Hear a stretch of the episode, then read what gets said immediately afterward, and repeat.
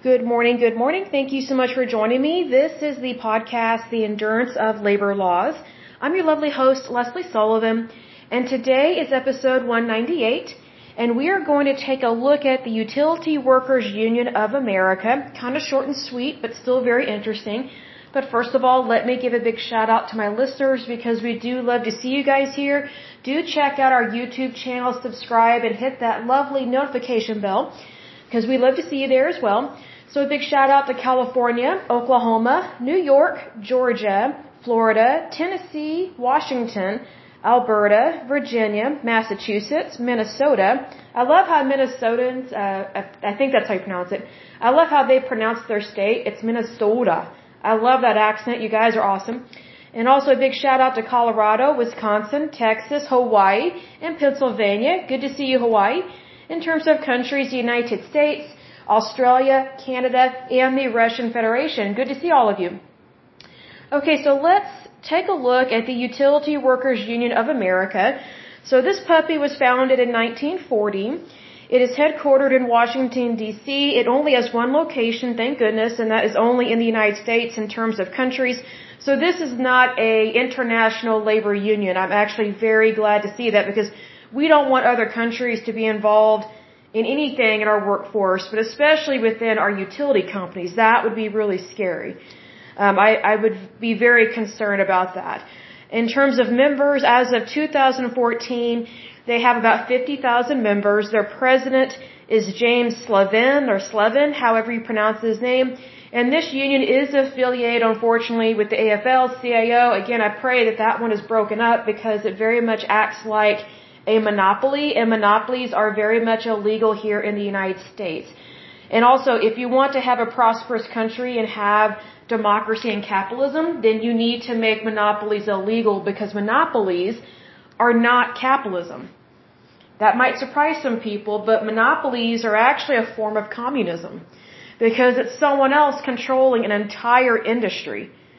See, capitalism is where not one single person or one single industry is in charge of the entire labor force. Capitalism is where, you know, you are responsible for your labor and anyone and everyone, as long as they are a citizen of that country, can very much succeed and be rich and wealthy and have a wonderful life. But under monopolies, only the few are very rich. It is, it is the exact same thing in communism. And a lot of people may say, well, wait a second, Lesley, that's not true. Actually, it is. If you look at the history of the Soviet Union, unfortunately, when the wall fell and people started to realize what was going on behind closed doors because the Soviet Union was very much communist, it was a closed society. Basically, you had the higher ups within the government that were super rich and everybody else was a pauper. Well, that's a monopoly. It's, it's just that under communism, when it's the government misbehaving like that, it just means that your government leaders are rich and everybody is poor. So monopolies can occur whether in the public sector, which would be within your government, or within the private sector, which is within industry, things of that nature. So it says here, um, the Utility Workers Union of America, also on, also known as UWUA, is a labor union in the United States. Thank goodness, right? It has a membership of 50,000 and is affiliated with AFL-CIO, unfortunately about that. The union has over 50,000 members working in the electric, gas, steam, water, and nuclear industries across the United States. The UWUA represents utility workers in municipal as well as publicly traded utilities. Fields include power generation, uh, also known as power plants, Power distribution, which means transmission and distribution, call service center employees, I don't know why they're included in that because that's not utility work. Just because you answer the phone for a utility company, that doesn't mean that you actually work on the utilities. That's completely different. It says, so call service center employees as well as natural gas and water utilities. Okay, so I want to talk briefly for a moment about the monopolies that we have here in the United States in regards, unfortunately, to utility companies. So I can only speak for what is going on here in Oklahoma and a little bit in Texas because I did live in Texas for a short time. Um, but what's interesting is that in Oklahoma we have a couple different utility companies, but here's the thing. There are companies and then there are co-ops. So the people that supply my house or my apartment uh, with electricity and heat is OG&E, which is Oklahoma Gas and Electric. They are very much a monopoly. They have raised their rates. It is ridiculous. There's no competition against them whatsoever. And what's really stupid, and I don't understand this, in order to raise their rates, especially during, you know, this kind of semi-economic, um, I don't want to say it's a crisis because I like to be positive, but not everybody's happy about the price of everything right now. And so the utility company, they had to go before a board to increase their, their price.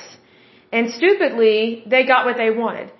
So what I would look into is I want to know, have any of these people on this board ever worked for a utility company? Because people that have worked for utility companies, I mean, they're just like stockbrokers that are in charge of, or not in charge of, but stockbrokers or anybody that had to deal with banks, them being in charge of the banking industry at a federal or state level is just dumb. Because of, go- of course they're going to protect their own. They don't want to see change. That's just how it is. That's why that's a conflict of interest. Now, am I against banks? No. Am I against stockholders? No. Am I against stockbrokers? No. Not by any means. I think that those are wonderful occupations. They really are. It's just that whenever you are dealing with the public and you're having to have a board that is supposed to be in charge of oversight, you know, even within our federal government, we have an oversight committee. Well, here's the thing. As far as I know, not a single person on the oversight committee can legally have a conflict of interest and serve on that committee and be in a position of power with that because the risk is too great for them to show favoritism. And that doesn't mean that they will or that they, you know, always believe in favoritism. That's not what it means. It's just that whenever you have people on a board, they are supposed to be neutral. They're not supposed to be for or against. So you need people that they're not bureaucrats because that would be really bad, but people that believe in it's not going to be social justice because that that tends to go really astray really quick and leads to Marxism unfortunately you need people that they're not necessarily indifferent, but they're almost like an arbitrator. You know, someone that cannot be bought. Their decisions and, you know, what they, what they recommend. Unfortunately, with the board that we have here in Oklahoma, they allowed OG&E to do price hikes. And I don't know a whole lot of people that can afford these kind of price hikes because, you know, here's one of the things that people don't know about with utility companies. And again, I'm speaking from someone that's from Oklahoma, so I can't speak for California, New York, Florida, although that would be an interesting podcast to look up all the different utility companies. I'm going to make a note of that because I think there's a lot of scandal in those companies because, you know, they basically have us by the throat in regards to our money because I mean, it got down to like two or three degrees here in Oklahoma. And my heat was running and running and running, and I had it set on maybe 68. And so sometimes I'd crank it up to 75 because it got really cold, but it couldn't even keep up with that. And I mean, I'm trying to close off all the drafts in my house. Um, I mean, like I didn't feel hardly any cold air creeping in, you know, through the doors or the cracks, you know, the windows or whatever. And I still felt really cold in my house. So needless to say, I'm very much bundled up and drinking um, warm, what's it called, lemon water because I really do like hot chocolate, but there's just so much sugar in it. It just I don't like that. so, and I don't like that fake sugar because I think if you're going to drink something sugary, you need to drink real sugar, not that fake aspartame crap because it it's horrible for your health. Aspartame is a horrible type of fake sugar molecule that is really hard on your your pancreas. Um, I would say your your capillaries, your blood vessels. It it just is like if you're gonna eat sugar, eat real stuff, not this crappy stuff they make in a lab. But anyway, um, so whenever I'm trying to keep warm in the winter, I'm typically drinking warm lemon water because I'm not a fan of tea anymore. But needless to say, you know, my utility bill, it jumped up well over a $100. well over a $100. And that is ridiculous for an apartment because I don't even have a super large apartment. And I just thought, you know, what do people with like a 2,000 or 3,000 square foot apartment or home, what are they paying in utilities right now? This is ridiculous. So needless to say, um, OG&E, they got what they wanted. They were given permission to have a price hike, and then they send us these stupid emails um, to all the customers, letting us know why they are raising the rates and that it's it's not for profits. It is for profit. It is totally for profit. And then they used the excuse that the reason why they had to raise rates was because we had an ice storm a couple years ago and they had to buy more equipment. They had to do all this stuff here. You know, and here's the hypocrisy of that it's their job to handle ice storms. It's their job to be able to handle any type of weather. And, you know, the weather here in Oklahoma, I mean, if you want to see climate change, but not the liberal way of it, I mean, the weather here, it can be, it can get up to 110 sometimes in the summer, and it got down to like two or three here just recently. I mean, here in Oklahoma, there is no such thing as global warming. I mean, it's, if we really had global warming, then we would have palm trees here in the fall and winter, but we do not. So, I mean, if anything, people's pipes are busting. And, you know, what's interesting is that um, I went for a walk where I live and a city uh, water line busted and because of the cold weather and there's just water gushing through the parking lot. I'm like, yeah, global warming my foot. If we really had global warming, especially here in Oklahoma, none of our pipes would burst from freezing. It just wouldn't happen. But anyway, my point is this. So it's nothing new for Oklahoma to have extreme weather, especially um, in the winter. As I've said in times past, here in the winter months in Oklahoma, we can have blizzards, ice, snow, sometimes hail, which is kind of weird. Um, we can have black ice. Um, I mean, it's just ridiculous what we can have. I mean, it's actually gotten down into the negative digits before. And so, thank goodness we didn't have that. But the cold, you know, the wind chill, sometimes it makes it feel like it's negative, you know, three degrees or something. But anyway, um, so they were blaming an ice storm that happened a couple years ago. I'm like, okay, that's your problem, not our problem. Like, you're supposed to be prepared for this stuff. They already charge us a lot of money for our utilities. It's ridiculous. And I'm like, really like, you know, most people do not live in, in mansions here in Oklahoma. And I'm not saying that other people do in other states. I'm just saying that the average household cannot afford price hikes like this. They just cannot. It's ridiculous. And for an electric company, a utility company, to use the weather that is always extreme here as an excuse to raise our rates, even during inflation, is just ridiculous. And here's another thing. So some of the workers that work for these utility companies obviously are, um, they are, uh, what's it called? Union workers. I was going to say labor rights people. They, they don't believe, well, they believe their rights matter, but ours don't. But anyway, so what I would want to know in regards to this price hike that we've had is whether or not these union workers are getting are getting uh, pay raises, if they're getting better benefits, because this is going to sound harsh, but it is what it is. I don't care to pay for someone's uh, pay increase. I just don't care to pay for that. Not from my utility bill. Here's the thing. We do have unemployment here in Oklahoma. It's not as bad as others, but, you know, right now is not the time to raise rates. Typically, you don't raise the cost of your goods, especially on utilities, something that you have to have. Everybody has to have it. You typically don't raise the rates when people are having a harder time paying their bills. It's smarter and better to do slow increments when the economy is great because then people are not feeling the squeeze. They're, you know, they don't feel like they're pinching their pennies. Unfortunately, these labor unions and these union workers, they think that, oh, this is the perfect time to raise rates, and it's not. In fact, it's quite horrible, and people have been complaining about it. And so, um, here's another thing that people don't know about. The rate that you and I pay, uh, which I'm assuming, let's say, you know, you're just a regular worker and, you know, you don't own a corporation or something, okay? So, um, here's the thing. The rates that you and I pay for our homes, our apartments, things like that is a much higher rate than what a place of business pays. They pay what is called a corporate rate. And these corporations, whether small, medium, or large, I'll have to look it up and see what the cutoff is or what the minimum requirement is to be considered a corporation in regards to getting this corporate, um, basically coupon rate.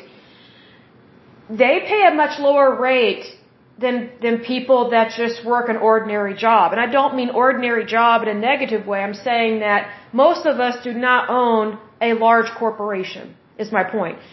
So people that are living in their houses and their apartments, most of them not mansions. I'm not saying they're crappy, but I'm just saying normal, average, everyday people. We are paying the bulk of this money that the utility company is demanding and these corporations, which again, I'm all for capitalism and business, but they're basically getting a corporate tax break on this. And they're also getting a corporate utility rate break, so to speak. Because the rates are not equal. So here's the thing. So basically, you're going to the store, let's say you're going to Target or something. They're making money off of you while you're buying your shampoo, your conditioner, your water, your your your baby food, your your formula, your kids' school supplies, you know, whatever. They're making money off of you, off the things that you're purchasing, but then they are not even paying the exact same rate for utilities. They are actually getting a discount because they're a corporation. They're a business. They're getting a corporate rate on utilities. Now, is that right? I don't think so.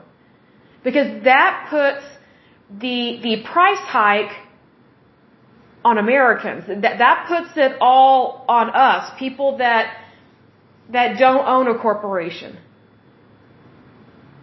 So, it's favoritism. See, here's the thing. In capitalism, there is no favoritism. There just isn't. Because when you have a fair market and a free market, basically, you, you have to be just that. You have to be fair and you have to be free to, how to describe this? I guess I should describe what I mean by fair, fair market and free market. Okay, a fair market means that you're not gouging people and you're not being corrupt. A free market means that you're free to purchase whatever you want as long as it's legal and moral. For example, you can go to the store, let's say you go to CVS and you purchase your prescriptions. That that's a free market. You're you're free to go to CVS and purchase your prescriptions, you pay for them or your insurance pays for them or you have copay assistance whatever the case may be. Now, let's say you're buying street drugs. That is not a free market. That is an illicit purchase because it is a illicit drug so that is illegal. So that is not part of capitalism. It's, it's part of the underworld, so to speak, of buying and selling things on the street that really should not be taking place. Me personally, I would never want to use those products, first of all, because number one, it's illegal. Number two, you don't know what's in the stuff. I mean, it's better to go through a doctor or a company that is, you know, it's been tested by the FDA and they've had several drug trials and things like that. And also, it's not worth going to jail over. So just recognize that. Nothing is worth going to prison over. So just FYI, be aware of that. Because I think sometimes people need to be reminded of what to do and what not to do, especially during um, semi-financial crisis like what's going on these days a little bit. Because things are not as good as it was in the Bush years. And so, um, or even when Trump was president, we had a way stronger economy then. And so anyway, my point is this. Utility companies that have no competition can raise the rates willy-nilly even though they have a, a, a, what I call a pretend board that says yay or nay to their price hikes. Well, here's the thing. OG&E has no competition and they might actually try and say they do, but they do not. Here's the thing. Like whenever I moved into my apartment, I was not given an option of several different utility companies. It was, you register with these people, this is the rate that you pay. Whereas in Texas, you have your choice of utility companies. And I think that's great. You know, I remember seeing an ad for a Texas utility company this last summer, and I was so shocked by this in a good way. I think it was, can't remember the name of it. I can, I can remember the ad, but I can't remember the name of the company. But basically, they had free nights and free weekends to run your AC. If you, if you choose to do business with them, like just as a regular person, like not as a corporation, but like as a regular person, whether you're renting an apartment or you own a home, whatever the case may be, so these utility companies, they have to fight for customers. Well, guess what? Because they have to fight for customers, they have to be competitive. Well, here's the thing. OG&E, they have a free for all. I mean, they can do whatever they want, whenever they want, however they want, and they use the weather. That, that, that just sickens me they do this. They use the weather that is extreme every year. Every year. Oklahoma has been um, funky in its weather probably since the beginning of time. Like this is nothing new. Nothing new whatsoever. So for them to blame the weather and to use that as an excuse to form a monopoly and to raise their rates, it just makes me sick. I, I mean, it just, it disgusts me that OG&E does this. And here are some of the excuses that they use. They use the excuse, well, we have co-ops in the state. That is true, but they are not, you're not allowed to go through them. You know, when I was in college and I lived in an apartment off campus, I could only go through one utility company and it was a locally owned utility company. It was a co-op. It was out in the sticks, it was kind of out in the boonies, but like I either had to use that, I had to use that co-op. Like I couldn't go through OG&E or I couldn't go through another co-op. I could only go through them. And you know what? they had a problem with corruption as well because, you know, they didn't think they had to be honest about their rates. So let me make this request. If you're listening to this podcast and you are in the United States, would you please share this episode with everybody that you know? I don't care what state or territory you live in. Please share it. Because utility companies across the United States are price gouging the American people, but yet they're giving a corporate break to corporations. I almost would say tax break, but technically that is true, but they're giving them a, a utility break. Like, you know, think about, like, we are paying more money for our utilities than Target, Walmart, CVS, Walgreens, Ross, Marshalls, um, Tuesday morning, um, j- just think about all these large big box stores. They're not even paying their fair share. They're getting a discount because, oh, they're incorporated. Oh, they're a corporation. Oh, they employ a lot of people. I don't give a rat's posterior how many people they employ. I don't, I don't give a rat's posterior how large their, or, or how large their box store is and the square footage. Not my problem. We should all be paying the same rates. But see, here's the thing. They're getting a discount rate because they're a corporation, and then they're making money off of us, additional money off of us, whenever we go there and we purchase, you know, basic necessities, not even luxury items. Is that right? Is that right? And I am a Republican capitalist saying this. And I think what they're doing is wrong. But see, here's the thing. You can't exactly get mad or put all the blame on corporations for this because this corruption comes from the utility companies. Because I don't even know if corporations, I don't even know if they're allowed to participate in a different utility rate. See, here's the thing. They might be forced into that rate. I don't like it. I don't agree with it, but it might be, hey, you know, you sign up with our utilities, we're the only ones you can use. In order to have our utilities, it has to run along this utility line for this kind of power. We are the only company that will supply it, and because you are a corporation, you, you have a large facility, you have like 30,000 square feet, I'm making this up, you have to use the corporate utility rate. You just have to. They might actually be forced into that. Of course, who wouldn't want to have a cheaper rate? I mean, that would be like a, a executive that makes millions of dollars in like the healthcare industry somewhere saying, oh, I only need to make 50k a year. I don't need to make 50 million. I'll just make 50k. Do you know any of them that make that request? No. It makes me sick that they do that. You know, maybe I shouldn't say it makes me sick because I don't. You have to be careful what you say. I'm displeased with that.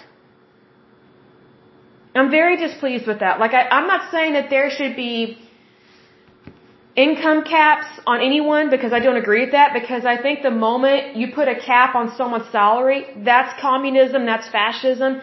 And who is anyone to control how much you make or how much you don't make? You know what I mean? But here's the thing. I think that in the healthcare world, it really bugs me when, how, how to describe this? Well, it just bugs me when you have like a CEO or something of a health insurance company, they make millions upon millions of dollars, but yet they are turning down people's and you know their their medical care. I'm trying to be nice. I'm trying not to curse about this basically what I'm trying to say is I find it very hypocritical when someone who makes millions of dollars and, and is in charge of a healthcare company, whether it's insurance or a facility or whatever the case may be, they make millions upon millions of dollars, whether in salary and or stock options.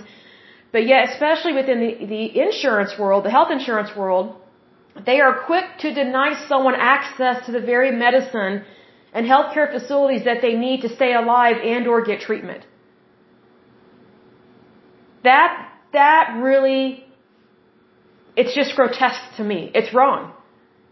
Because I guarantee you that, that high paid executive, I guarantee you they are getting the cream of the crop of all kinds of healthcare expenses being paid for for them. And let me say this, I am not for universal healthcare because under universal healthcare, nobody gets really good healthcare. Everybody gets the bottom of the barrel, crappy healthcare. Basically, in socialized medicine and in universal health care, the only thing your government, which you would be putting your government in charge of this, which would be horrible, because they can't even run the DMV, it would like be having, it would like, it would like be having um, the IRS in charge of your health care. Do you really think those people care about you? Do you really think they want you alive? They just want your money. But anyway, um, I'm saying that you have to be careful who you put in charge of what. But here's the thing: if you don't have competition, then, then you don't really have anything. See, one of the reasons why these executives with these health insurance companies get paid so much, it's very similar to these utilities companies because they don't have competition. And you might be saying, well, Lesley, there is competition. Just look, there's Blue Cross Blue Shield, there's Aetna, there's Humana, there's Cigna, all these other companies that are not as large. And, you know, there is competition. Actually, there's not. President Trump was right. He was completely right when he said this, and people did not, there were so many ignorant people that did not understand what he was talking about. Um, but here's the thing. He said in regards to lowering the cost of health care, you need to get rid of the state lines. He wasn't talking about territory lines or something. He wasn't talking about changing maps or redrawing our states. He's talking about in regards to selling insurance policies across state lines. See, I live here in Oklahoma, and I have to purchase my health insurance all on my own. Like I don't go through a, a company. So I don't go through an employer like that. I purchase it on my own because it's better for me that way. Here's the thing though. I know that there is way better health insurance being offered in Florida and Texas, but I cannot purchase a better policy in any other state because I live in Oklahoma. So I am only allowed to purchase health insurance that is being offered in Oklahoma, but I cannot ever purchase a health insurance policy from a different company or even the same company in a different state. I'm not allowed to do that. Why? Because it's because of these state lines and because these health insurance companies have created monopolies within all these states. And you're probably thinking, well, how can they have a monopoly? I'll give you an example, Blue Cross Blue Shield. So for example, I have a Blue Cross Blue Shield of Oklahoma health insurance policy. It's expensive, but it's worth it. But here's the thing. I know that I can get a better policy for way cheaper with Blue Cross Blue Shield of Florida. They're called a Florida Blue member. I can get that, but only if I lived in Florida and it would be better. Here's the thing. If we had kept President Trump in office, if he had been allowed a second term, and if, if people had understood what he was talking about in regards to state lines and health insurance, then you could purchase any health insurance policy you want across the United States.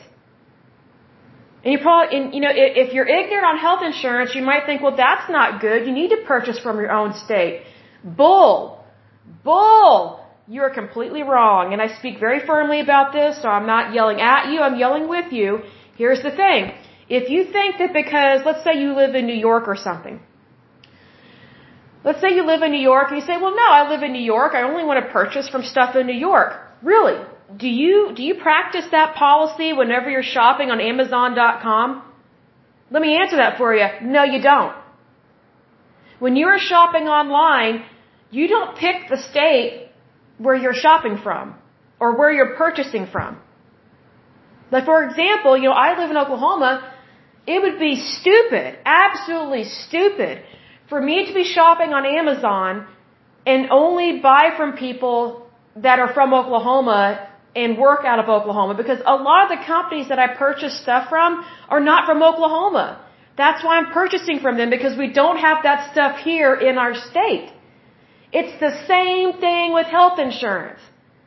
So if you want better health care, cheaper health care, my goodness, have a fair market, free market, have capitalism, have democracy, and open the floodgates to prosperity. Government is not the answer. Government, especially big government, is the problem. Because government wants to, how to describe this? Government likes to squeeze every little nickel and dime and penny out of it for themselves, but then, you know, these government workers, for example, federal employees, they have amazing benefits regardless of what happens to us out here because they think we're peons and peasants. So they get amazing benefits because they work for the government. So even, you know, let's say for example there was socialized medicine. I guarantee you they would not be on socialized medicine. they would not. They would still want their own privatized medical care. Because they know that privatized medical care is better than socialized medical, medical care, excuse me. They know it's better than socialized medicine. And here's the thing. When Obamacare was getting passed, guess what? There were so many federal employees that were like, we don't want that crap. We don't want that garbage. You make a special clause in that Obamacare law for us that we don't have to go on it. Guess what? That's one of the only reasons why Obamacare passed was because federal employees were not forced onto Obamacare or the market exchange or whatever it's called, the marketplace. It's a stupid name. Here's the thing. It is so hypocritical for them to call it a marketplace or a market exchange, whatever they call it, because it's not really a market. Because at a market, you get to pick and choose what you want to purchase. But under Obamacare, you're forced to purchase health insurance. You shouldn't be forced to purchase health insurance. If anything, that's illegal. Like the federal government, it's against the law for them to force you to purchase a product. Because health insurance is not a right, it's a product. It's a product that was invented in the 20th century. Is it good? Yes. Is it important? Yes. But it's not a right, it's a product. So needless to say, sometimes our, our Supreme Court justices and our lawmakers make really big decisions that are really wrong. And Obamacare was illegal, was uh, unlawful, and it still is. See, because there's a thing. What people don't realize is that before Obamacare took effect, you could purchase health care any time of the year, whether it was through your employer or, or on your own, whatever the case may be, or you just had none at all. It was up to you. But once Obamacare passed, now there's only a certain window that you can purchase health insurance. And then if you miss that window, you have to have some type of life-changing event in order to qualify to be given permission, okay, by the federal government to purchase health insurance for you. Not for them, but for you. So basically a life-changing event is you losing a job, getting a job, having a baby, adopting a kid or something. I don't know. There's very, there's only a handful. Well, I mean, that's ridiculous. Like who's the federal government to decide when and how and where you purchase your health insurance? That's like the government deciding when, how, and what kind of car you purchase. Technically, that's already kind of happening in California with their stupid, crazy laws. No offense, my California listeners, but you know it's true. You know it's true.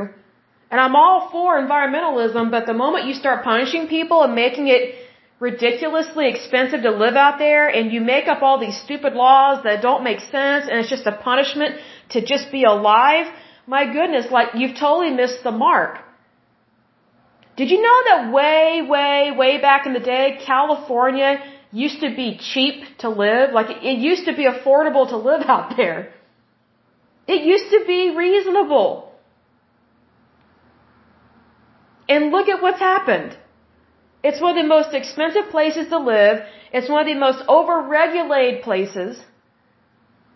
And it's one of the stupidest places. And I don't mean necessarily the people, I mean your lawmakers. I mean these people that you put in charge of your state.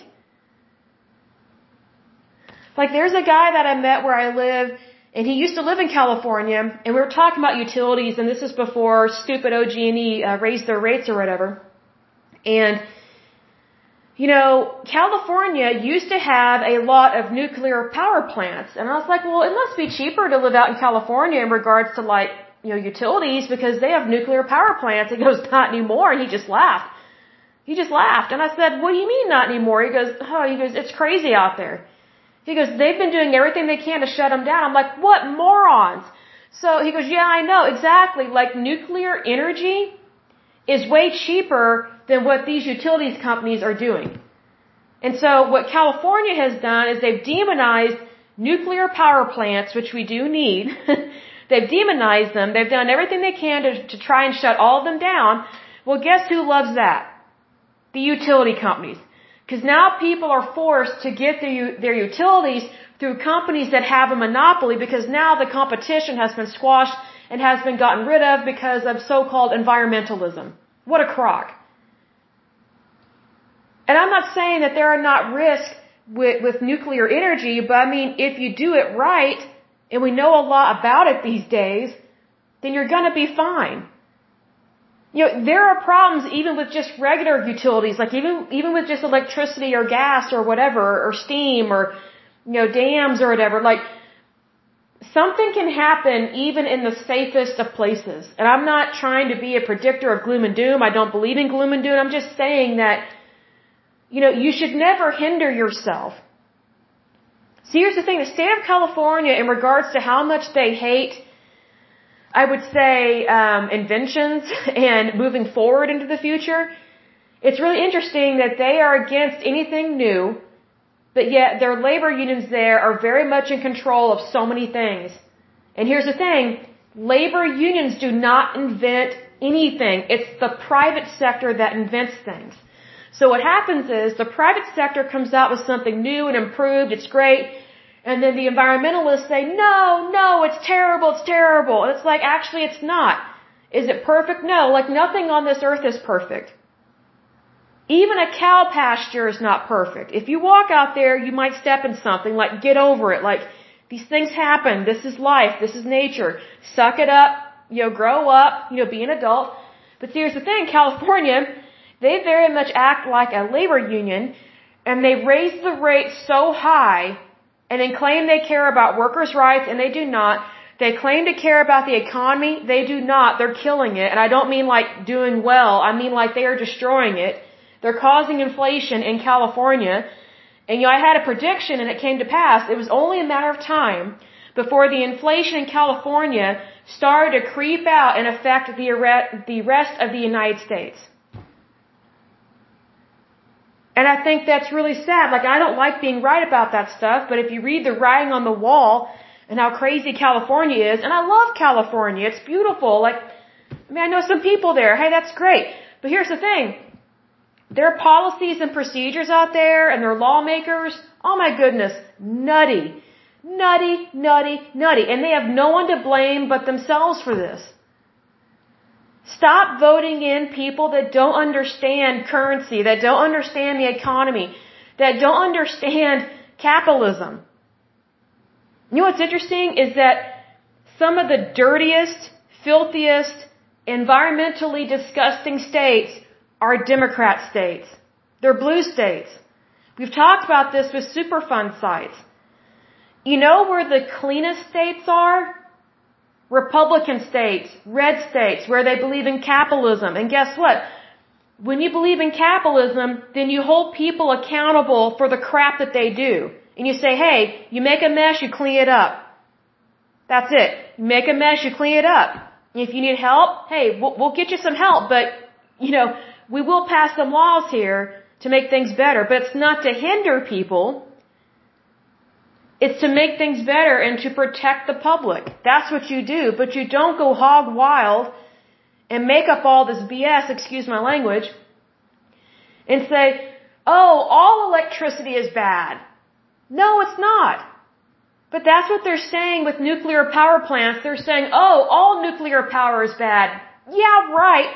Did you know that France, even though it's very much socialist and that stupid macaroon guy that married his French teacher or whatever, his high school teacher or whatever, they have, you know, the majority of their power over there in, in socialist France is nuclear power.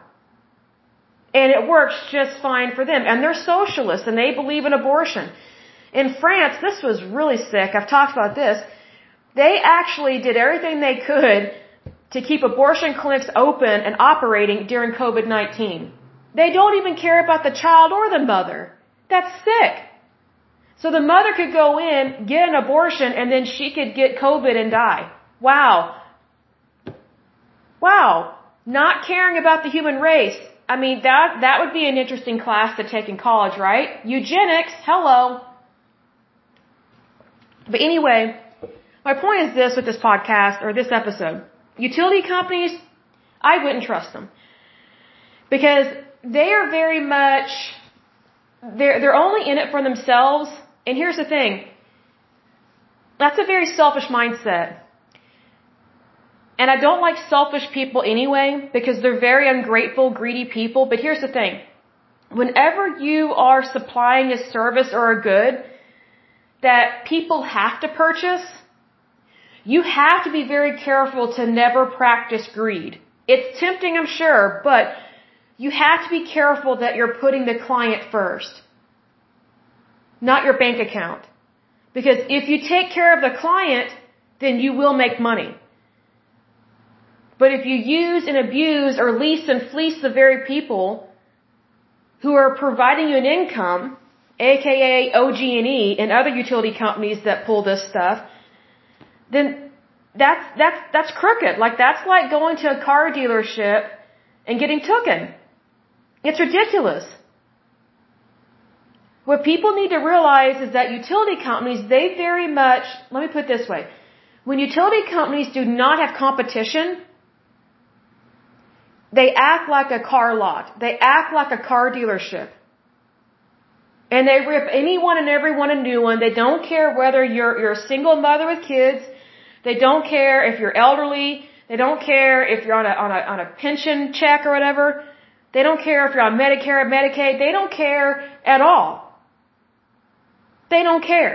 And they especially don't care if you do have money. They love that.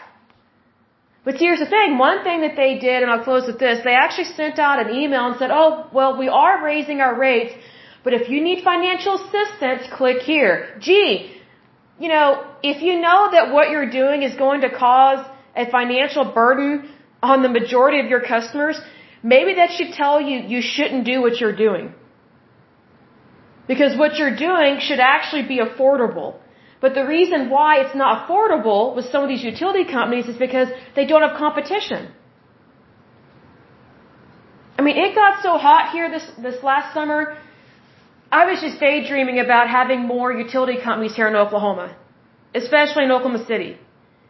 Because then we could pick and choose which utility company to use, and then we could get free nights and free weekends for AC.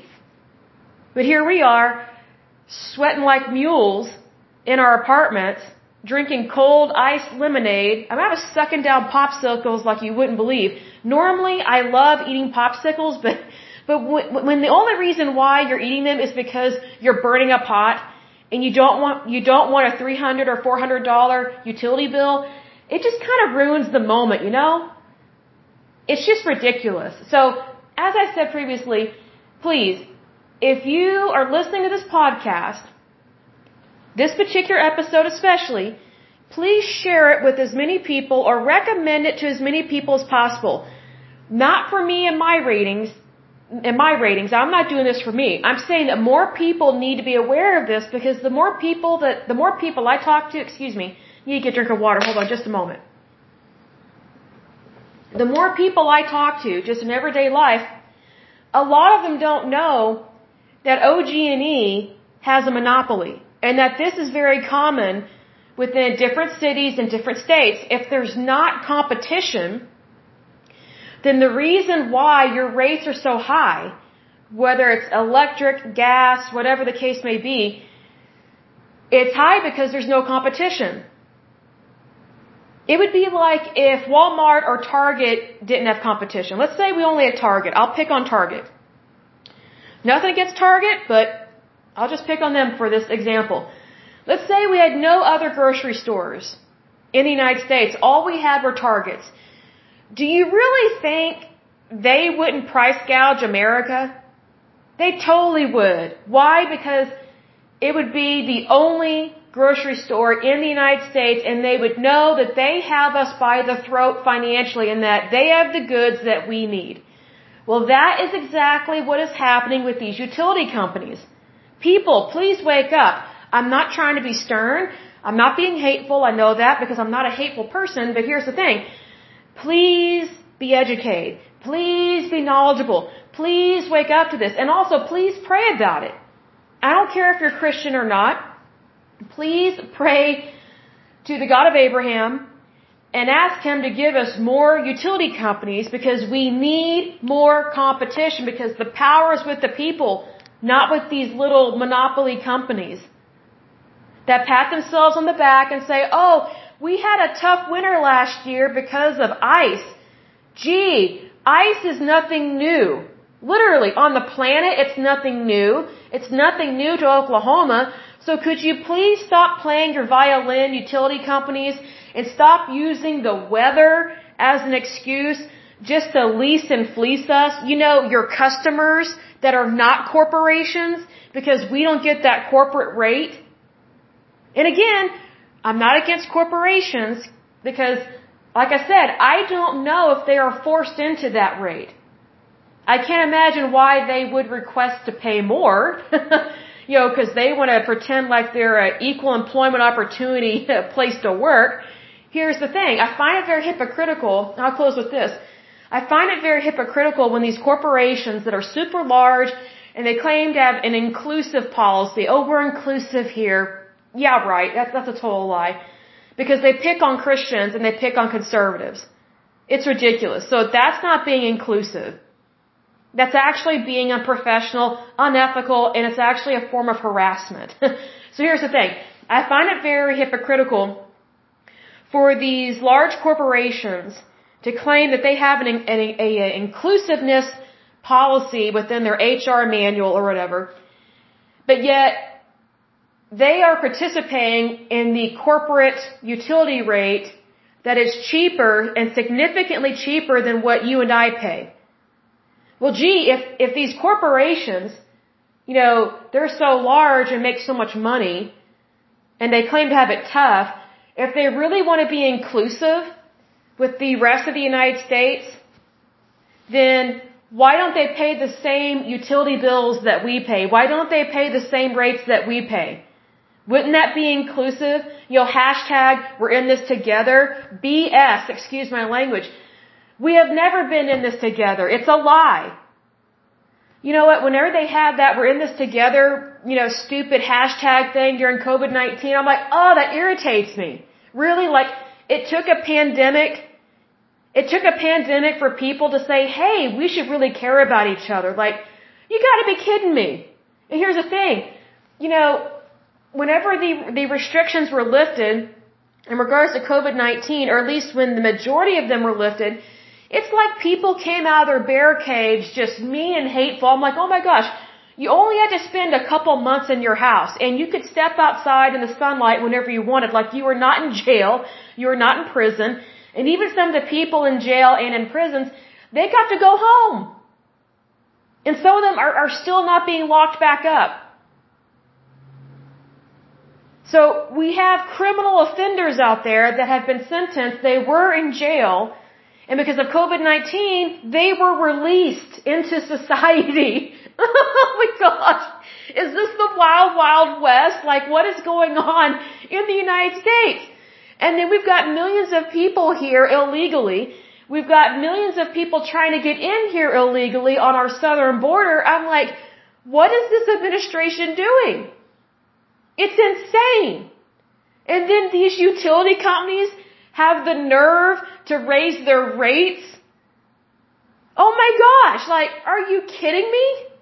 Have they not seen the price of bacon, milk, eggs, bread?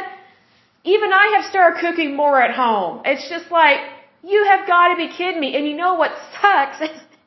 it kind of feels like a catch 22 and I have to laugh about this because it doesn't, it makes no sense of getting angry. I mean, you might as well just read a Garfield comic strip or something and chill out. But here's the thing, like, there was one point in time I was cooking so much at home because the food got so high, um, or the, the prices at restaurants got so high. I was like, well, maybe it's cheaper to cook at home. Well, I was cooking more and more at home. Well, get this. OG&E raised their rates.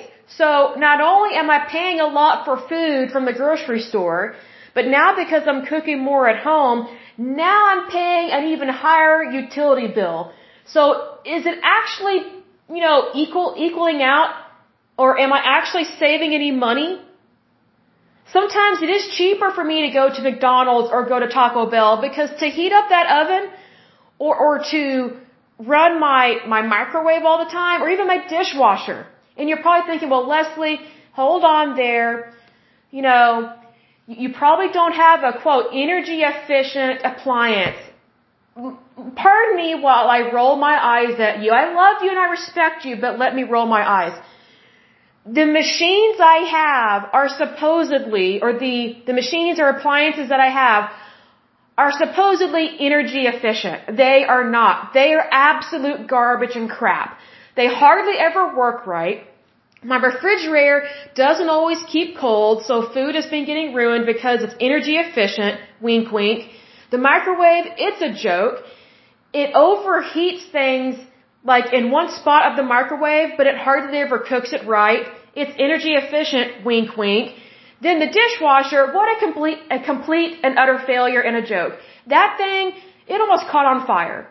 It almost caught on fire and it didn't clean my dishes it left spots and stains on them. It was ridiculous. And yet, this is energy efficient. Like a lot of these energy efficient or going green appliances, going green appliances, excuse me, a lot of times you have to run them twice just to get them to do the job that appliances used to be able to do once. That is insane. Like my parents' refrigerator that we had growing up, they had that thing for like 30 years. And whenever my friends would come over, they would totally make fun of our refrigerator and we would just laugh because it was this hideous, large, lime green refrigerator from like the 70s, you know, when my parents got married. That thing lasted longer than I think they've had two or three refrigerators since that one finally broke. What does that say about the crap that's being sold at Walmart, Lowe's, and Home Depot or Best Buy? This stuff is crap. It's horrible. They don't make them like they used to. Like that refrigerator, when it went out, oh man, we were all sad because we knew we were going to have to purchase a brand new, more expensive, crappy, energy efficient refrigerator I mean, some of these, they don't even last five years, and yet you're paying more money because it, quote, saves the environment. It saves the planet. Here's the thing. How is it saving the planet for us to go through more appliances and fill up our landfills? Literally, like we are filling up our landfills with large plastic and metal appliances. Like things used to last 30, 40, 50 years. They're not even lasting 5 to 10 years. So we're actually creating more waste by being quote unquote environmentally safe or going green. What a crock. What a crock. Get me a big, heavy metal appliance any day of the week. Let me get a drink of water. Hold on just a moment. And for any men that are listening, you're probably thinking, what is this woman talking about? Well, men, oh, I am a woman talking about appliances because guess who, majority, who, who has to deal with these appliances? It's the women folk. Not the men folk, not the transgender folk, the women folk. The real women, the real females, the ones that are born with ovaries, uteruses, breasts. Well, we're not born with breasts, but they become breasts. Like, we're born women. We are the ones that are sick and tired of these crappy appliances that don't get the job done. It's ridiculous. I mean, do you like hearing your, your wife or your fiance or your girlfriend complain, and I could use a different word, but I'm being nice. Do you like hearing them complain about the, the things that are breaking down in the house? Hopefully you're not living together before you're married because that goes against God's holy law. If you really love somebody and you want to have sex, go right ahead. But in this, in, within the sacrament of marriage, because that's where procreation should be, and lovemaking is a good thing as long as you are married. But here's the thing. Women get irritated about serious things. Although men think, oh, it's just, she's just ranting or she's just mad about something simple. No, it's not. When your refrigerator stops working and you lose all that meat, that's expensive. Like, have you seen how much bacon is? Sausage, beef. I don't know about, you know, like pork chops or anything, but oh my goodness, the price of meat. You lose all that? Like, that is ridiculous. Ridiculous! And yet, you go to Lowe's, Home Depot, Oh, well, don't you want to be a good citizen and protect the environment? Yes, I do. Give me the biggest, largest, heavy metal appliance you have, and it better last 30, 40, 50, 60 years. I'm 38, so that machine better last till I'm 98, and I better be able to pass it down to my children. That's how I shop. I'm sick of this crap they're selling. And here's another thing. Do you have any idea how frustrating it is to try and get people to haul off your stuff without complaining about it? it it's ridiculous. Like these movers, they complain. I'm like, look, if you don't like moving stuff, gee, here's an idea. Get a desk job. I'm not responsible for your back. Fix your own back. Like, you know, like, this is ridiculous. We, we all have had to move heavy stuff. Like, one time I had to have stuff moved these movers complained. Oh, they griped. I'm just like, here I am paying a lot of money for these movers and they have the nerve to complain to me and not really do a good job. I'm just like, wow, wow, lazy, lazy, no good workers. Talk about slothful. Just slothful, just like, and these were men. These were grown men wanting to collect a paycheck but not do the job. Hmm. Gee. Um, are you socialist? Are you like Greece? Are you like Spain? Are you like Portugal? Gee, give me the money, but oh, I have to lift a finger? Oh, how dare you think I should have to do work? Really? Well, how dare you act like a thief? I can't stand thievery. It just irritates me. I'm just like, how can people put up with this? You know, what's interesting is that even atheists can't stand thieves. And atheists don't believe in God. it's like, wow. So, you know what I find interesting? Is whenever people find out, or they obviously see that I'm a Christian, and you know born again believer and I wear the Star of David because I practice uh, Messianic Judaism, which is a form of Christianity. And you'd be surprised how many people try and pull a fast one on Christians and on uh, Messianic Jews. I'm like, whoa, pump the brake on that. You gotta be kidding me. I forgive you if you do something wrong, but don't think I won't call the police. And, you know, if you think I won't press charges, woo, give me the, give me the piece of paper and the pen. I will fill it out myself and take it to the courthouse. I am so sick and tired of these thieves. And here's the thing. Thievery is very much rampant within utility companies. You're probably thinking, where is this chick going with this? Where, where is this chickadee going with this? Because it sounds like she's really pissed off about appliances. Yes, that's true, but here's the thing. Thievery is rampant within our utility companies as well. And guess what? These so-called going green appliances, they just suck you dry of your utility bill. They, they, they, they raise the rate. Cause I noticed immediately when I started using my dishwasher, it, like my utility bill skyrocketed and it's supposed to be a going green dishwasher. Bull! Bull! You know what's going green? Doing dishes by hand. Which is typically what I do. But I got in trouble for not running my dishwasher where I live because I guess I did not know this. Um, even if you do your dishes by hand, which is my preferable way, um, if you don't run your dishwasher at least once a week, it can rot, it can get moldy, and your garbage disposal can back up into your dishwasher. And I didn't know that. so, needless to say, so now I have to run my dishwasher at least once a week just so it won't back up and cause a stink. But it's like, when I had to start running my dishwasher, I was shocked, shocked at how much my utility bill was affected by that. How much electricity that stupid thing uses. And it doesn't even wash the dishes very well. I was like, well, I'll try it. I mean, if I have to run it, I might as well put some dishes in there. Oh man. Stained them, didn't really clean them, I changed soaps. I mean, one time the thing overheated and was melting a piece of plastic, uh, melting a piece of plastic, and I thought, oh well, that's probably going to cost me an extra fifty dollars because it melted something. Thanks a lot. It's ridiculous.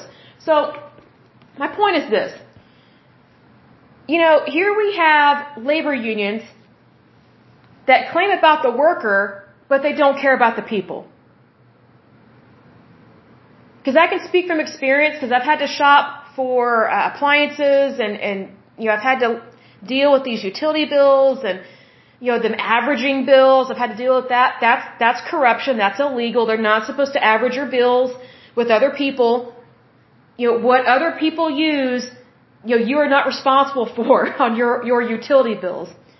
That's corruption. That's the utility company trying to collect more off of people they don't use as much. So, very much corruption there. I, I just can't stand greed. I hate it. I can't stand it. Um, but anyway, here's the thing. Like I was saying, these labor unions, they claim to care about the worker, but they don't care about people. Because if they did, they would not have these monopolies, excuse me, within these different types of work within the private sector, and in this case, within the public sector as well. Because some of these are utility companies that run through the city, so these are public city workers. And I tell you what, these people that work for the city, I've lived in a lot of different places. And whenever I, whenever I meet someone that works for the city, I mean, just the arrogance. They know they get really good benefits and we're paying those benefits. Like whenever we pay our utility bills, we're paying for their cushy benefits that we don't get at our own job. It's ridiculous. And here's another thing. Their benefits and their jobs, if they are in a labor union, are protected. Which is why they give themselves permission to price gouge us. That's the problem. See, here's the thing. This type of labor union is a pretty big issue because they are affecting our utility rates. Even during inflation, even when our economy is not the best, and I, I hope and pray, and I know it will get better, not thanks to the Democrats or the progressives or the liberals, because they obviously have never taken an accounting class. I don't think they've ever balanced a checkbook. I don't even know if they look at their own bank account. I really don't. They just love to spend other people's money. Well, that must be a nice hobby, you know, but it, here's the thing. Having an expensive hobby is something that you are supposed, you are supposed to be able to afford. Meaning you shouldn't be using someone else's money. But Democrats, liberals, and progressives, they look at other people's money and think, oh, how can I spend this? It's not yours. It's not yours. It belongs to the person that earned it, except for the taxes that they're paying, which they're tax dollars. They still belong to the American people. Because the power is with the people. Always has been, always will be. I hope and pray more people wake up to that. And you need to be careful who you elect into these different offices. And also, you need to look into your utility company. And you need to find out, hey, are there any other utility companies in your area? Because if there are, man, shop around. Get one of them on the phone and say, hey, well, they're offering me this rate. What, what rate can you get me? Bargain shop. That's what it's for. Why pay more than you have to? I mean, these people are leasing and fleecing the American people. And again, I'm a capitalistic Republican saying this. I believe in capitalism. But what they're doing is not capitalism. It's technically a form of Marxism. It's technically a form of communism as well. Because it's someone else controlling what you pay. Under capitalism and democracy and freedom, we the people decide that. With our fair market, our free market, our capitalism, our democracy, and the private sector. And plus, you have that right from a consumer point of view because it's the consumer that decides these things. Like, you are deciding, you know, do I want to buy meat from here or do I want to buy it over here? Which is cheaper? Which is better? You know, these decisions, these are made by people. Not conglomerates, not monopolies, not bureaucrats. You know, there's a reason why within every single one of my podcasts in the description I say knowledge is power. There's a reason why I say that with every single one. Number one, it's because it's true. And number two, if you don't have the knowledge that you need to succeed, you are powerless to help yourself or to make positive change. And I don't mean positive change like stupid Obama because he was an idiot and a moron. And the only kind of change he made was negative in the United States. I mean, he was an idiot. But that's what you get whenever you elect a, uh, a socialist lawyer to be your, your president for two terms. It's ridiculous. Um, but here's the thing. You know, for the longest time, I didn't know that down in Texas, especially in the Dallas Fort Worth area, they have multiple utility companies that they can shop around with. And I'm like, they can do that? I didn't know that for the longest time. I felt so ignorant. Why? Because I was. See, ignorance is not always bliss. So please, if you have had your head in the sand for any amount of time, you need to stop living with ostrich syndrome Get your head out of the sand, pay attention, and let people know about this. Let them know that, hey, you don't like what your utility company is doing and call them out on it. And say, hey, well, you're raising our rates. Does that mean you're going to declare a huge profit at the end of the year? Because I, I want to see the audit. I want to see the review. I want to see your books. And guess what? As a client and as a customer of a utility company, you have every right to read that report. Why? Because you're doing business with them. Especially if you're forced to do business with them. See, here's the thing. They have to report their earnings and their profits. It's basically like on their tax returns. So you have every right to be aware of that. Prediction, before I close out this episode, prediction. Every single utility company that is a monopoly and does not have competition whatsoever, I guarantee you they will have raised their rates and they will have a tremendous profit going forward. While the rest of us suffer at the hands of their utility hikes. I guarantee it.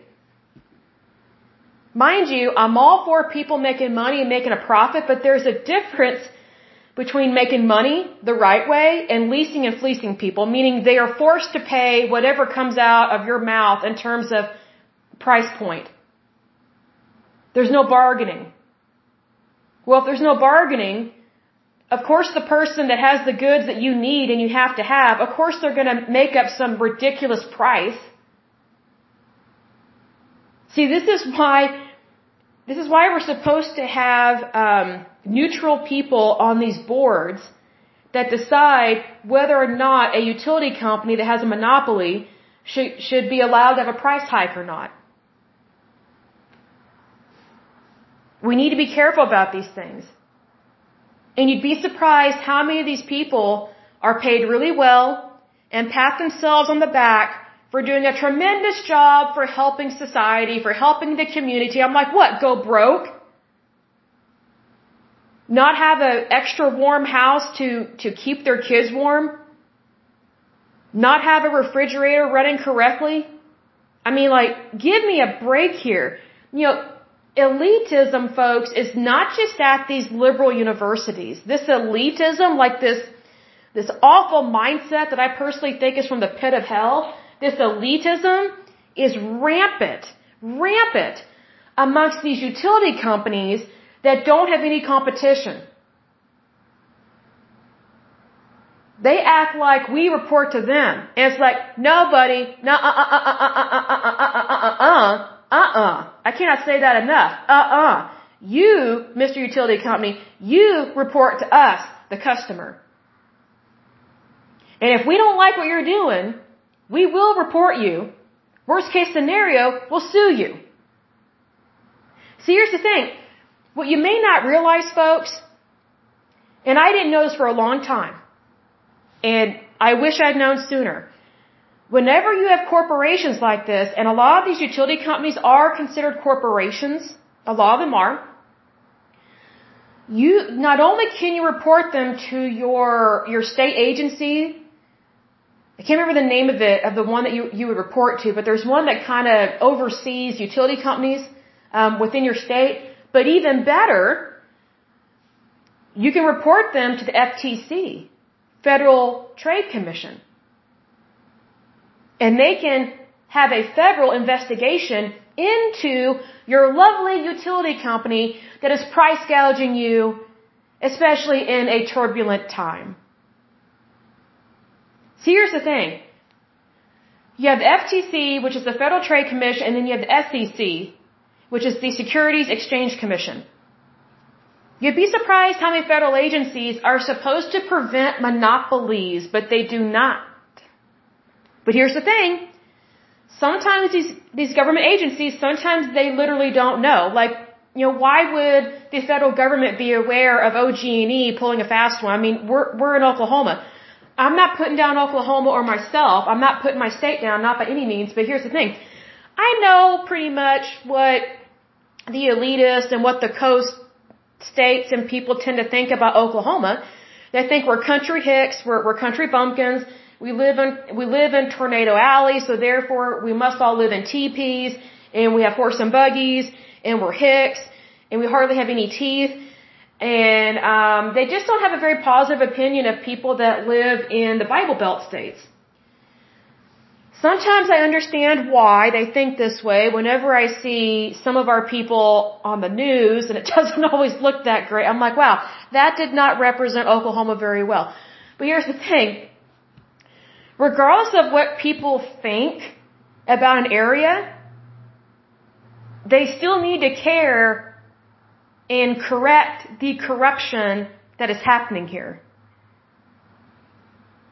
See, sometimes corruption, I've noticed this, sometimes corruption, it doesn't always go through Los Angeles or New York City. Sometimes it comes through the back door.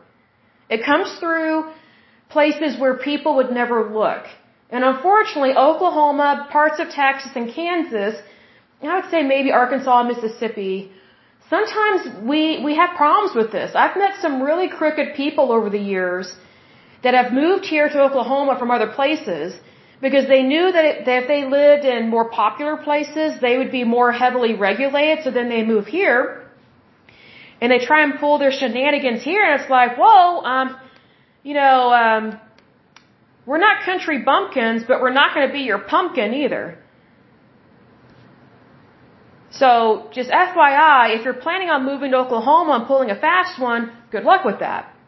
good luck with that. Um, it just surprises me when people come here and try and pull stuff. So, you know, I guess my point is this.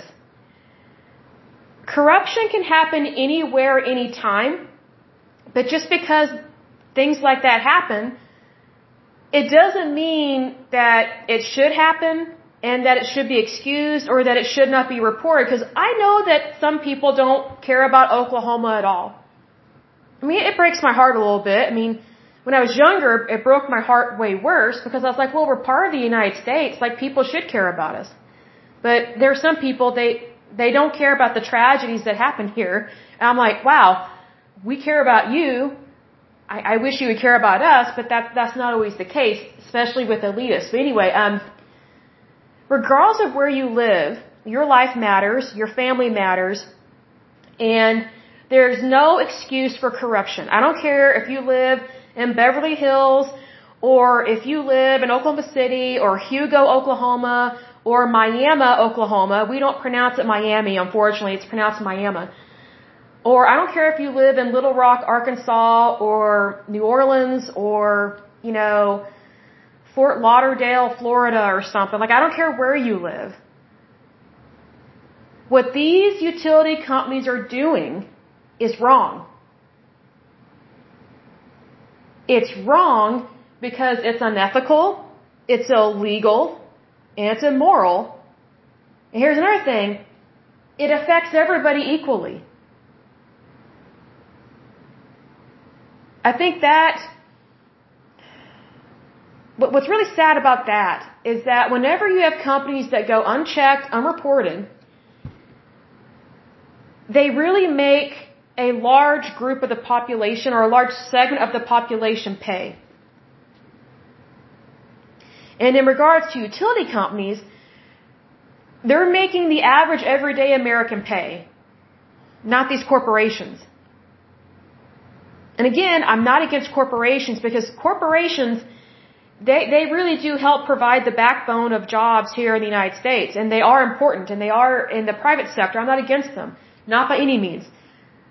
I just don't agree with the breaks and the tax breaks that they get because then that means you know, regular everyday people that don't make as much money as them are paying the majority of these bills, and that's not right.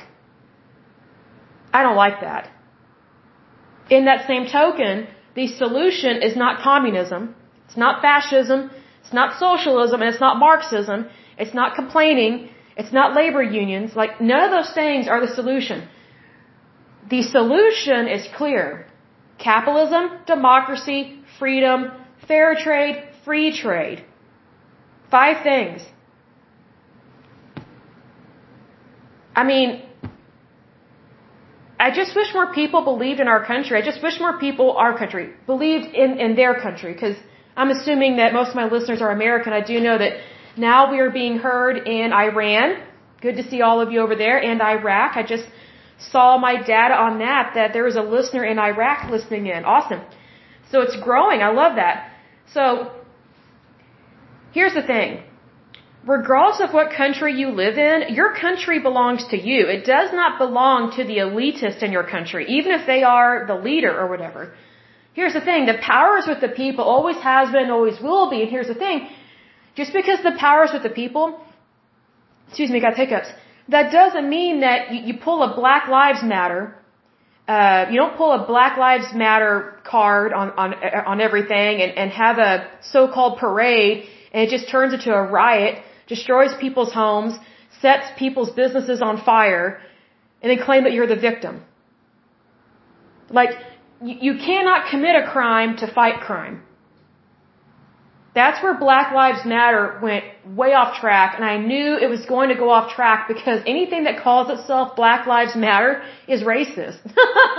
because they're saying they don't care about anybody else's life. And that's why they were corrupt. I could just tell from the name. Sometimes you can't always tell, but with that one, I was like, oh, here we go. Here we go. Here we go. Corruption at its worst. So, my point is this regardless of where you live, you don't have to tolerate or put up with corruption. And you also don't have to throw a hissy fit. Like you don't have to get radical. If anything, getting radical is the worst thing you can do regardless of where you live. Even if it's in Australia or the UK or Germany or Iran or, or wherever. You need to be, what I say, cool, calm, and couth. You need to do everything that is legal and moral. Because just because something is legal does not mean it is moral. You know, like for example, in regards to Black Lives Matter, there was some racism that was perpetrated against blacks by whites, but it wasn't at this astronomical rate that they were claiming. And they were making it seem like every white person in the United States was evil and racist. And, and that's the problem. Like, you can't have a blanket shaming and blaming campaign and, expect it to be legal and true. That's not the fabric of America. I meet weird people all the time, okay? In my line of work with having a podcast and having my own company and things of that nature, like, I meet strange people all the time and some of them are not always that great, but here's the thing. The majority of people that I meet and the, and the majority of people that I know are good people. They're good, genuine people. And here's the thing. If you think that everybody's bad, and all companies are bad, and all utility companies are bad, and everything's just bad, it's all corrupt, you're the one that's the problem because you're not acknowledging the good that is in your life. You're not acknowledging the good that is in your country, in your state, in your city, in your town, much less in your community. Like, don't be an instigator. You can fight stuff, that's great, but you know, there, there's a time and place to fight on the battlefield, and then there's a time and place to negotiate. I think more things when it comes to non-military matters, more of those things are about negotiate. And you give people a chance to do what's right. That doesn't mean that you excuse the offense or that you don't care or that or that you become a, a rug for people to walk all over on or a doormat. Not by any means, especially if you're Christian. You're definitely not supposed to be a doormat for anyone in this world, not by any means. Because if God be for you, who dare be against you? Here's the thing though. You have to be careful about when you're standing up for what's right, that you're not instigating things, you're not rioting, and you're not causing more problems. Because how can you solve your problem if you're creating a whole different problem? It just, it, that's, you know, you're, you're compounding something that's not supposed to happen like that. And that's one reason why Black Lives Matter and like Black Panthers and some of these other weird groups that are very liberal and fascist and Marxist, that, that's why, oh, and then like, what's it called? Intersectionality feminists. Those women, nutty. Nutty, nutty, nutty, crazy women. I, I mean, I'm just like,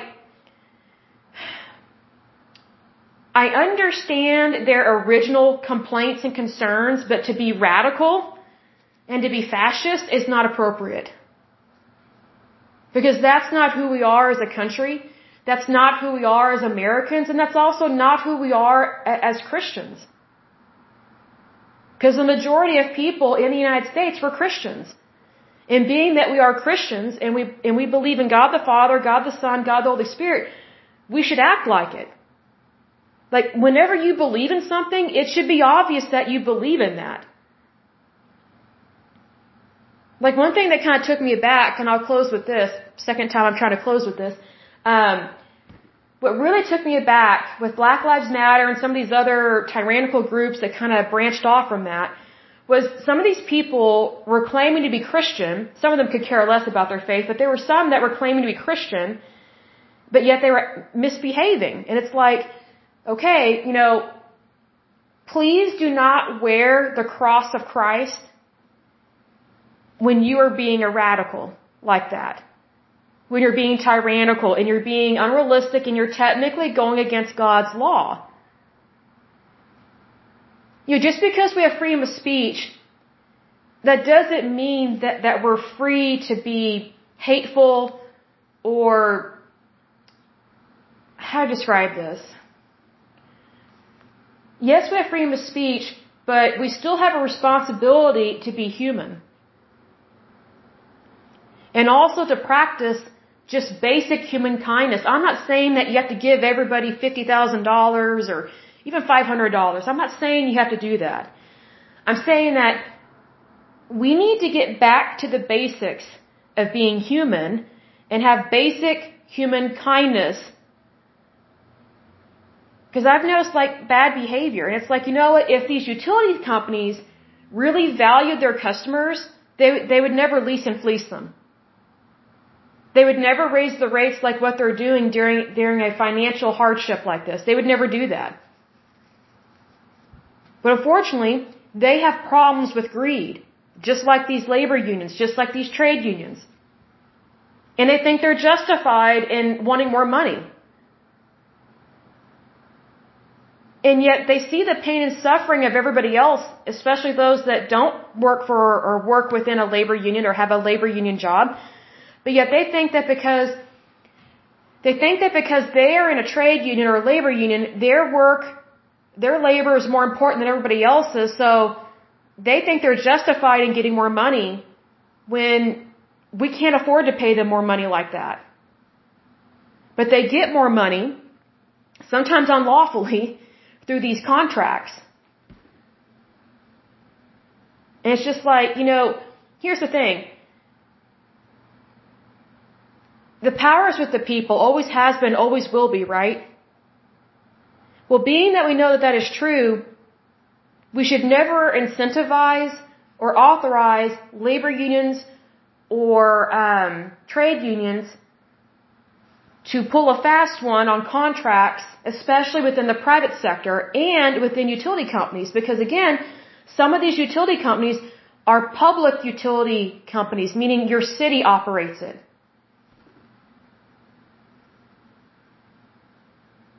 You know, things need to be privatized. And I know that people in the UK probably disagree with that because I can't tell you how many shows I've seen where the the British people they make fun of uh, America for privatizing so many things that they don't. I'm like, well, you know, we have better health care, we have better teeth, um, we have better jobs. So, you know, I think what's really sad about Britain is that they have forgotten that they used to have more privatized industry in their country. You know, Great Britain was not always socialist. Great Britain slowly became socialist in the 1950s. Because that's when they started instituting socialized medicine. See, here, here's the thing about socialized medicine.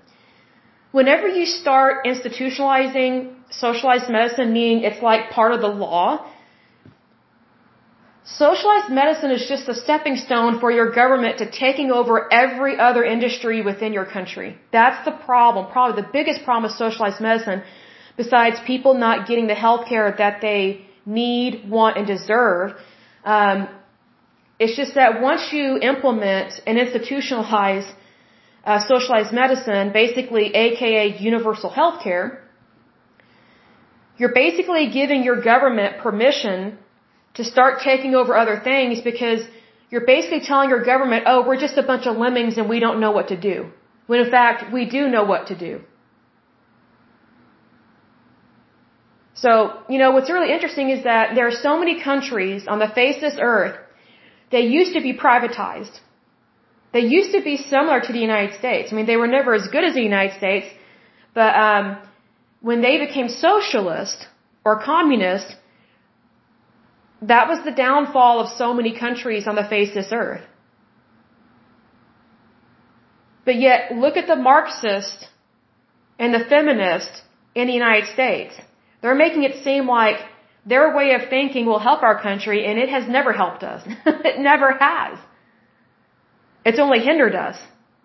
Like, I don't want to be like Great Britain. I mean, I love my British listeners, but I have no desire to have socialized medicine. None. None. Because I know it's, it's, it's a failure, it's flawed, and it doesn't work. It's, it's just not good. Like, I don't want an economy or a healthcare system like Australia. I don't even think Australians like their healthcare. And Australians, a lot of them are very much aware they, they're paying double or triple. They know that they are paying for public insurance, which is basically public health care. But then if you, if you actually need slightly better health care, then you have to purchase privatized insurance. And it's just widely known and accepted. I'm like, dude, vote the bad people out. But see, here's the thing. A lot of people in Australia are very similar to those in the UK, even though Australia doesn't really like the monarchy, which is dumb, because they, they it's so weird. Like you can't say that you, you don't like your monarchy when, when you very much still want to have a queen. It, it just makes no sense to me. It's just dumb. But anyway, um, like they say they don't want a monarchy, but yet they want socialism. Well, all you're doing is you're taking the control of what a monarchy had, and you're just putting it in the hands of bureaucrats that still don't care about you. So wake up, Australia. You know, things are always better when it's privatized because it puts the power back in the, in the hands of the people, which is where it should be.